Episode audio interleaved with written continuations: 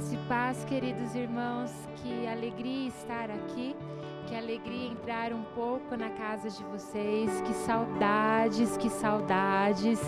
Domingo é um dia que o coração aperta bastante e eu me sinto muito honrada de estar com cada um de vocês aqui nesta noite. Eu quero te convidar mais uma vez, vocês junto com a sua família, a estar neste momento tão precioso, tão gostoso. Eu quero convidar você como família aí na sua casa, ou você que está sozinho, que está sozinho, a baixar a sua cabeça, você que está com a sua família, dê a sua mão. Vamos estar orando neste momento, agradecendo ao Senhor, agradecendo porque nesta noite nós podemos adorá-lo, nós podemos entrar diante da presença de um Deus maravilhoso e poderoso. Obrigado, Jesus, obrigado por esta noite, obrigada pela tua presença tão especial, obrigada porque você é um Deus grandioso e maravilhoso, e obrigada porque nós estamos aqui e estamos como igreja e podemos te louvar e te engrandecer no nome de Jesus. Amém. Nesta noite, eu quero falar com você sobre algo que o Senhor tratou no meu coração, sobre não sermos mais os mesmos depois de tudo que tem acontecido, tudo que temos escutado. E o título, o tema da palavra desta noite é como era antes, nunca mais vamos ser. Eu quero conversar um pouco com você sobre o povo de Israel, um povo que enfrentou diversas dificuldades, sofreu enfrentamentos e mudanças de planos. E eu quero conversar com você nessa passagem do povo de Israel por diversas etapas, por diversos momentos. E nós vamos começar lá no livro de Josué, onde o povo de Israel está próximo de entrar na terra terra prometida. E logo no capítulo 1, Josué diz assim, no 1 verso 9: Não tenho te ordenado, ser forte de boa coragem, não temas, tampouco fique desanimado, pois o Senhor teu Deus é contigo por onde quer que fores.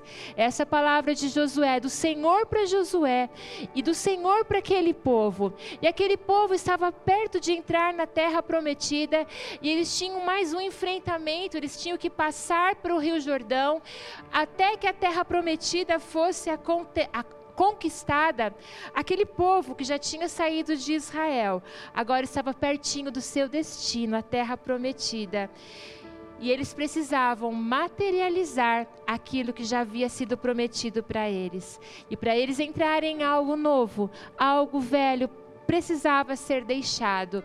Eu tenho escutado algumas, algumas entrevistas e algumas é, falas que temos ouvido aí, e uma das falas que eu escutei foi de um chinês dizendo assim: já estamos vivendo o novo normal, como era antes, nunca mais vai acontecer.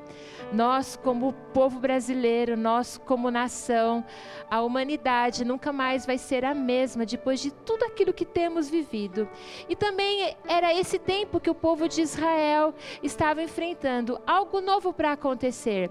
Eles estavam numa rotina, tinham vivido muito tempo no deserto ali, e alguns nem viveram a passagem do Mar Vermelho, alguns nem estavam naquele momento onde o povo atravessou, alguns nasceram no deserto deserto.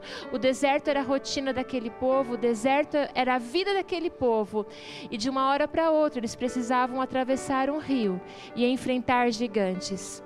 E a palavra diz em Josué 3, de 1, 2 e 3: E Josué se levantou de manhã cedo, eles saíram de Sitim e vieram ao Jordão, ele e todos os filhos de Israel, e ali se alojaram antes de atravessarem. E sucedeu que, depois de três dias, os oficiais foram pelo meio do acampamento, e eles ordenaram ao povo, dizendo: Quando virdes a arca do pacto do Senhor vosso Deus, e os sacerdotes, os levitas carregaram carregando-a, então sairás do vosso lugar e a seguireis. Nós saímos de um lugar também, queridos. Nós saímos da nossa, da nossa rotina, da nossa vida agitada e nós fomos em direção à nossa casa. E essa ida em direção à nossa casa é a ida de encontro com a gente mesmo, conosco mesmo. E nesse capítulo nós encontramos um povo que enfrenta um novo e precisava marchar em direção à terra prometida. E no versículo 15 desse capítulo 3 diz assim: E os sacerdotes que carregavam a arca do pacto do Senhor permaneceram firmes em terra seca no meio do Jordão. E todos os israelitas atravessaram em terra seca, até que todo o povo terminou de passar pelo Jordão. Nesse texto eu observo que os sacerdotes precisavam ficar firmes em terra seca. Eles foram desafiados a sair do lugar e ir para um outro lugar e ficarem firmes. Nós somos desafiados a sairmos da nossa rotina, a sairmos do nosso movimento de vida, a sairmos do transporte para o trabalho, a sairmos da ida até a igreja, a ida para as atividades, para o shopping, a irmos em direção à nossa casa. E o Senhor nos chama, nesse momento, como igreja, a ficarmos firmes nesse meio de rio onde muitos não viveram o mar vermelho sendo atravessado. Não viram que o Senhor segurou as águas e nós somos chamados a ficarmos firmes nesse nesse meio de rio, onde algumas coisas é, apavoram o nosso coração. E muitas vezes não é fácil ficar firme. Não é fácil estar firme dentro da nossa casa e ver a nossa família e ver os nossos amigos e permanecermos firmes, estar em constância com o Senhor. Muitas vezes nós escutamos nesse meio de tempo que estamos todos debaixo do mesmo, estamos dentro do barco, do mesmo barco, mas queridos, nós não estamos dentro do mesmo barco, nós estamos debaixo da mesma tempestade, e essa tempestade causa um impacto diferente em cada um. Por isso, a igreja do Senhor, nós, os servos do Senhor, precisamos estar firmes. Não é fácil estar firmes num tempo onde eu tenho escutado irmãos já dispensando os seus funcionários, irmãos que têm os seus contratos de trabalho já cancelados, irmãos sendo é, mandados embora, dispensados das suas funções. Tenho visto mulheres desesperadas com seus filhos dentro de casa, tendo a responsabilidade da educação formal, tendo que fazer também a parte que a igreja fazia com os seus filhos, além da sua que já era costumeira de fazer. Temos visto mulheres e homens desesperados nesse ambiente doméstico. Tenho visto pessoas que outrora diziam que não tinham tempo de ler a Bíblia e agora que não precisam mais é, ter o tempo gasto no transporte, no trânsito, e não tem conseguido se ajeitar dentro dessa rotina. Mas tenho visto também pessoas que têm aproveitado esse tempo como algo precioso na presença do Senhor. Tenho visto pessoas que outrora tinham um discurso que precisavam estar mais tempo com a sua família e gostariam de ter tempo de brincar com seus filhos. E tenho visto pessoas que não têm conseguido, essas mesmas pessoas, nessa convivência de 24 horas, ajeitar a sua rotina e não conseguem lidar com essa convivência de 24 horas aí com a sua família. Tenho visto muitas pessoas comendo, comendo, e tenho visto pessoas desesperadas que não sabem o que vão comer comer amanhã, com seus negócios parados, com o seu aluguel em dívida. Tenho visto também uma igreja se movimentar em solidariedade. Tenho visto famílias se, sendo alimentadas. Ontem mesmo nós entregamos aproximadamente 80 cestas básicas porque uma comunidade se movimentou e famílias foram abastecidas. Tenho visto pessoas em desespero e tenho visto pessoas, mesmo junto com outras pessoas dentro de casa, se sentindo sozinhas. Deus permitiu que tudo parasse.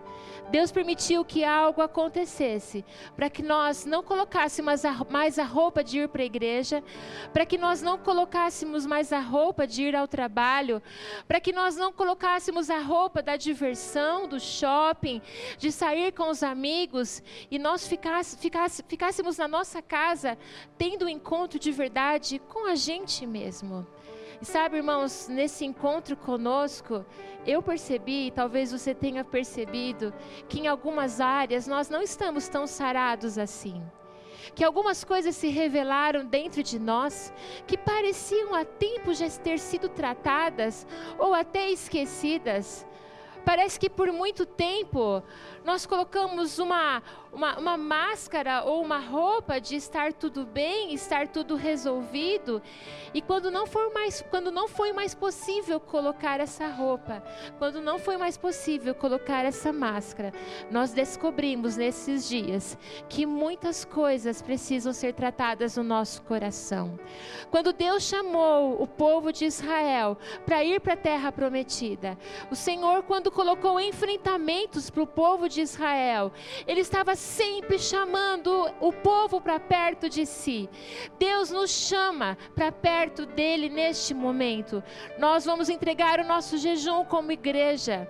E o jejum significa arrependimento, onde nós temos um encontro conosco mesmo e nos achegamos a Deus e nos colocamos na presença dele e não podemos mais sair os mesmos depois desse tempo de quarentena, depois desse dia de jejum, onde somos levados a orar pela nossa nação, sim, mas orarmos e nos arrependermos de tudo aquilo que tem sido revelado no nosso caráter e no nosso convívio com nossa família.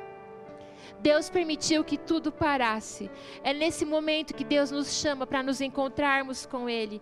Como um pai que se permite ser encontrado pelo seu filho. Sabe aquela brincadeira tão gostosa que nós, como pais, fazemos com os nossos filhos? Que de repente a gente aparece e diz: Estou aqui. E aí o filho fala: Olha, eu achei, papai, eu te achei, mamãe. E é isso que Deus está fazendo com cada um de nós neste período. Ele está se mostrando e você precisa, você precisa encontrar esse Deus, encontrar esse Deus que pode, faz todas as coisas. Esse tempo chegou onde parece que por muito tempo vivemos uma vida e até esquecemos que essa vida não era a vida verdadeira de cada um de nós. E nesse tempo somos confrontados por aquilo que somos de verdade e é um tempo de deixarmos e permitirmos sermos mudados. Nós vivemos dois conflitos: um conflito externo, onde vemos o perigo da doença, onde vemos o perigo econômico econômico, mas também um grande conflito interno, onde tudo foi mudado e nada mais vai ser do mesmo jeito. Quando eu olho a, a nação de Israel e eu caminho mais para frente no período dos reis, e eu vou lá para o livro de Isaías e também no livro de Crônicas, onde essa história se encontra, e eu encontro ali o rei Ezequias, e eu encontro uma nação sendo ameaçada pelo rei da Síria, o rei Senaqueribe. E aquele Senaqueribe, aquele rei da Síria, vem com toda a fúria em cima daquele povo, e aquele povo treme, aquele povo tem medo, e aquele povo povo precisa ficar fechado e aquele povo precisa ficar guardado. E ali nós entendemos que nós precisamos depender de Deus, porque Ezequias entendeu isso. E lá em 2 Crônicas 3, 32, 7 diz: Sede fortes e corajosos, não temas, nem desfaleceis por causa do rei da Síria, nem por toda a multidão que está com ele, porque há mais conosco do que com ele. Irmãos, novamente nós encontramos a mesma palavra de Deus para o povo e para nação de Israel, sede fortes e corajosos. Nesse tempo onde estamos reclusos, neste tempo onde o novo aparece para cada um de nós, uma nova rotina, uma nova vida, somos desafiados a sermos fortes e corajosos e permanecermos firmes. E essa mesma história, que ela também é relatada no livro de Isaías, diz lá Isaías 37, 30: Vós comereis esse ano que crescer por si mesmo, e o segundo ano que brotar do mesmo, e no terceiro ano semeais vós e colheis, e plantais vinhas e comei o fruto dali. Irmãos, essa é a palavra que o Senhor derramou a Isaías, que falou ao rei Ezequias, que eles precisavam ficar firmes que esse tempo é um tempo difícil, o tempo que a nação de Israel estava vivendo, onde as finanças precisavam ser organizadas, a agricultura precisava ser organizada, que a primeira instância eles iam comer aquilo que tinha no momento, mas depois eles iam plantar, no segundo ano eles iam colher um pouco mais, e no terceiro ano eles iriam colher a fartura que vem do Senhor. Esse é um tempo onde nós precisamos organizar a nossa mente, organizarmos organizarmos como igreja, nos organizarmos como família, organizarmos os nossos pensamentos. Um tempo onde podemos segurar um pouco, contermos um pouco algumas coisas, mas Ele é fiel e poderoso para segurar a tua empresa, para segurar a tua casa, para prover o pão, um tempo de segurar. No segundo ano, nós vamos colher um pouquinho mais. No terceiro ano, a restauração que vem do Senhor. Um tempo de solidariedade. Um tempo onde a igreja se levanta. Nessa história aquele que parecia poderoso, Senaqueribe poderoso, aquele que intimidava, foi derrotado. E o fim de Senaqueribe foi trágico, onde ele foi morto pelos seus dois filhos. O Deus de Israel é o nosso Deus. O Deus que tratou com o povo de Israel, que sempre nos enfrentamentos, na passagem para a terra prometida, no conflito de Senaqueribe com a nação de Israel, onde Ezequias era o rei, o Senhor os guardou. E ainda que eles perderam tudo, ainda que a economia ficou desfalcada, ainda que a economia ficou prejudicada, aquele povo tinha a palavra do Senhor, que no primeiro ano poderia poderia ser difícil, mas eles iam ter o que comer. No segundo ano, eles iam plantar, iam colher um pouco, mas no terceiro ano, e a palavra em Isaías nos remete ao remanescente de Judá, a Jesus Cristo, aquele que Isaías já falava. E é por isso que nesta noite eu quero te trazer essa palavra de confronto, onde você é encontrado por você mesmo na sua casa, e você é chamado por Deus a uma mudança de hábitos, a uma mudança de comportamento e também quero derramar sobre a tua vida palavra de esperança, onde o Senhor derrama sobre cada um de nós o remanescente, o renovo, a esperança que vem de Jesus Cristo. Nesse momento eu preciso organizar os meus pensamentos Podemos entender que a página virou, que nada está mais do mesmo jeito. Não posso permitir que o meu coração se perca. Eu preciso aceitar a realidade difícil, mas manter a minha confiança em Deus. É um tempo de oportunidade com seus filhos, com a sua esposa, com a sua vida. Tenha palavras de encorajamento o tempo todo. Tenha atitudes assertivas. Olha para as pessoas que estão à sua volta. Seja aquele incentivador aquele como sacerdotes que na passagem, na passagem do Rio Jordão, permaneceram firmes. Nossa atitude, nossa vida não se resume a esse momento difícil. Nós podemos olhar para um Deus que, por muitas vezes na história do povo de Israel, se encontrou assolado, mas o Senhor os levantou e o Senhor fez deles uma nação poderosa. Nós podemos acreditar numa fé que não nega a existência de problema nenhum, mas ela não, mas ela nega a influência desse povo, desse problema. Essa fé que nega que esse problema que nós estamos vivendo é capaz de destruir as nossas vidas.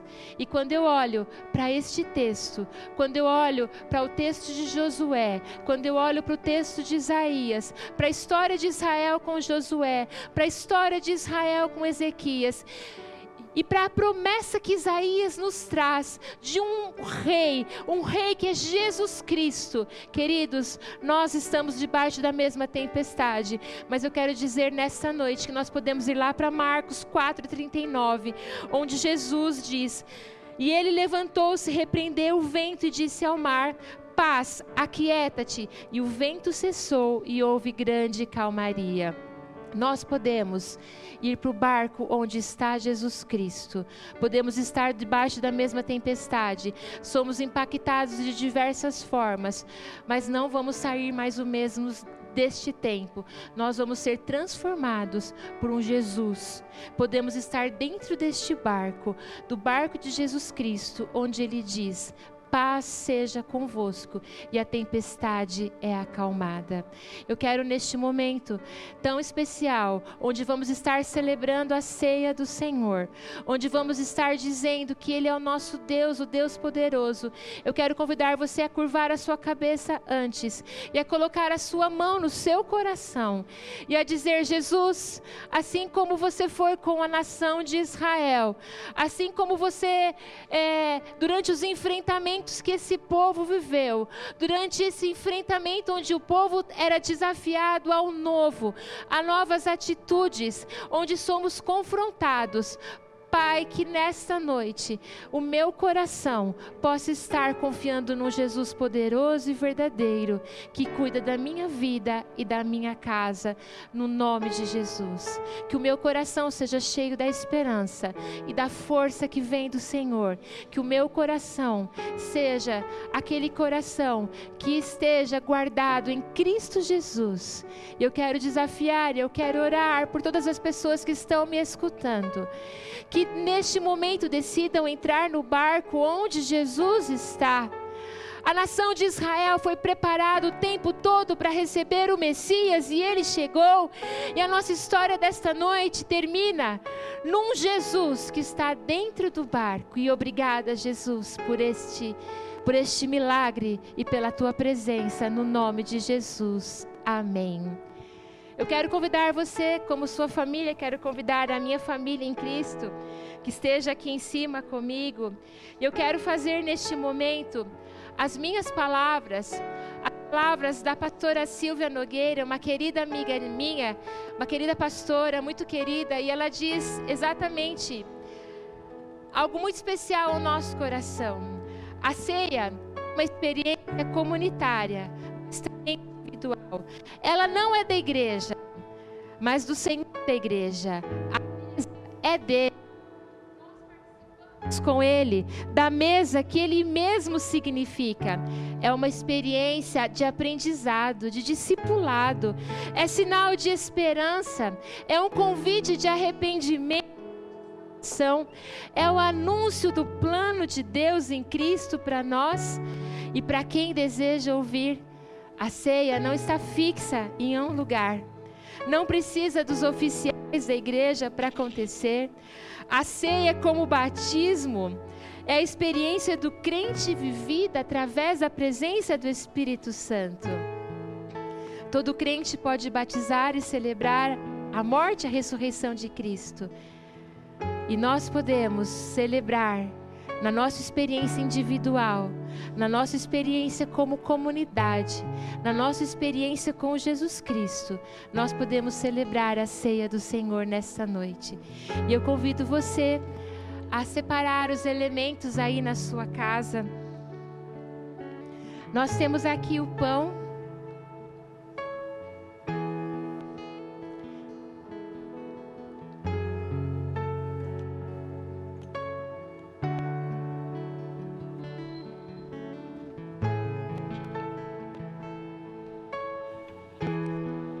Nós temos o, a nossa ceia online aqui na, na minha ajudante aqui. E eu quero que você separe aí os elementos na sua mão, o pão e o suco de uva.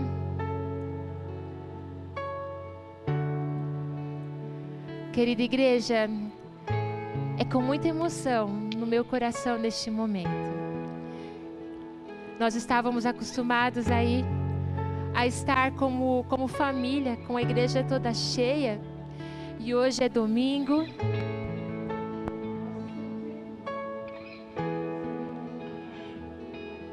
Fumando. Estou vendo os meninos do som. Mas eu queria estar com a igreja toda cheia aqui. Eu queria estar com todos os meus irmãos, mas nós estamos com o nosso coração bem grudadinho. E a palavra do Senhor ela diz de uma forma tão especial.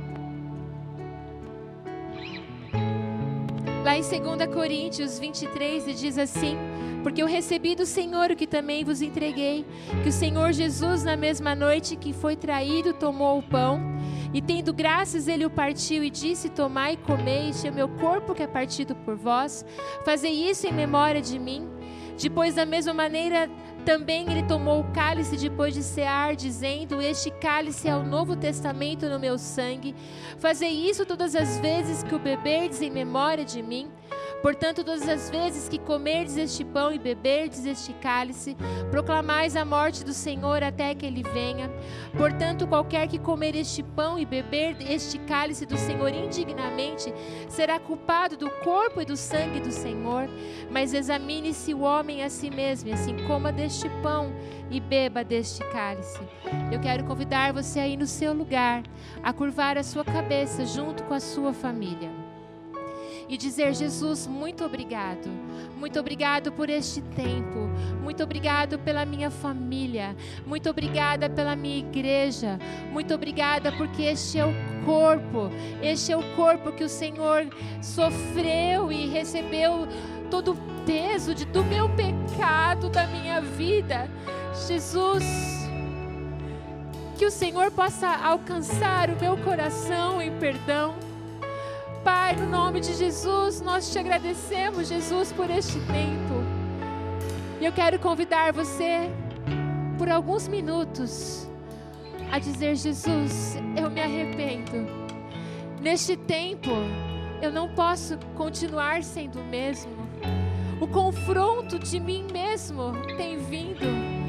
O teu chamado para estar pertinho de ti tem acontecido. Comece a orar aí no seu lugar. Comece a orar aí na sua casa.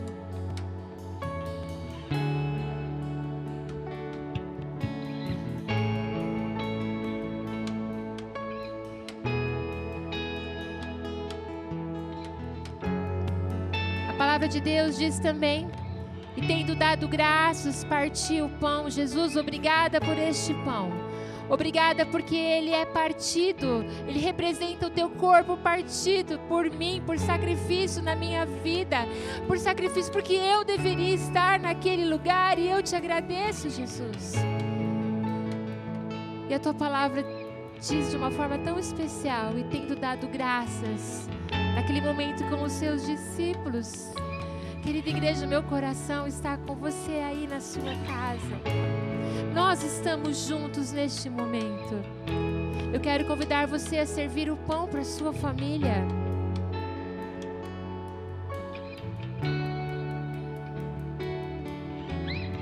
Este é o meu corpo partido por cada um de nós.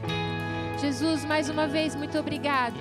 Obrigada por este pão, obrigada porque você é o, teu amor é tão grande e você se deixou se deixou ser sacrificado por amor à minha vida, Jesus. Muito obrigado, muito obrigado. E tendo dado graças, partiu e disse: Comei, este é o meu corpo.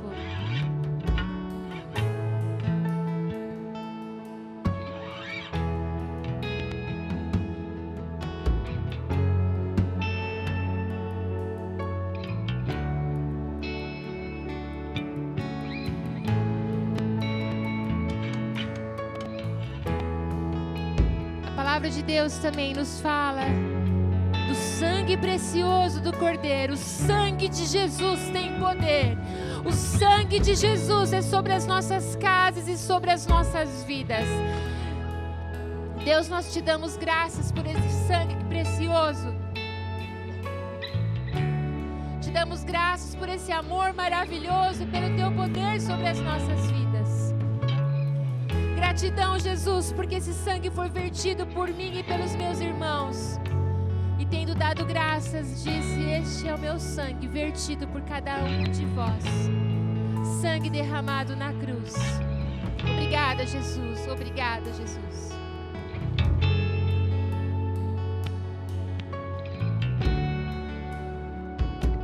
Neste momento você pode trocar o seu cálice com as pessoas que estão aí pertinho de você na sua casa dizer: Eu te amo, te amo, princesa, te amo, Fábio. Somos igreja, somos igreja. Nossa, muito difícil não chorar, está muito difícil ficar tranquila, calma aqui nessa noite. E a palavra do Senhor diz que naquele, naquela noite, naquela janta tão especial, Ele deu graças e disse: Bebê, este é o meu sangue vertido por cada um de nós.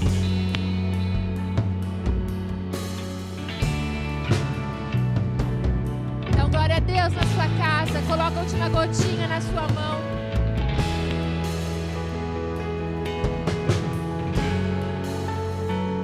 Olhe para sua mão e diz: Foi por você, foi por mim que ele morreu. Jesus, assim como você cuidou, como o Senhor Deus cuidou do povo de Israel nos enfrentamentos proveu o pão e confrontou, assim é conosco nesse tempo. Obrigado, Jesus. Obrigado, Jesus, pelo teu sacrifício. E obrigada porque nós podemos nos alegrar. Porque a vitória veio no terceiro dia. E você ressuscitou. Você ressuscitou e vivo está. E nós podemos nos alegrar. Eu quero neste momento também orar por você que está na sua casa e talvez o seu coração esteja apertado. E você nesta noite quer receber Jesus Cristo como seu Salvador. E você pode repetir palavras tão simples aí no seu lugar. Diga aí. Neste tempo tão difícil, eu entendo que Jesus Cristo morreu para me salvar. Eu entendo que não há outro caminho senão Jesus Cristo. E eu recebo no meu coração. Jesus, lava os meus pecados, me perdoa e escreve o meu nome no livro da vida. Eu te recebo como meu Salvador e meu Senhor, no nome de Jesus. Amém. Você pode enviar pelo direct da nossa igreja, pelo Instagram, pelas redes sociais. Se você aceitou Jesus nessa noite e nós queremos de alguma forma entrar em contato com você. Jesus, obrigada por essa celebração. Obrigada pela ceia. Obrigada pela tua presença tão especial. Obrigada pelo teu amor. No nome de Jesus. Amém.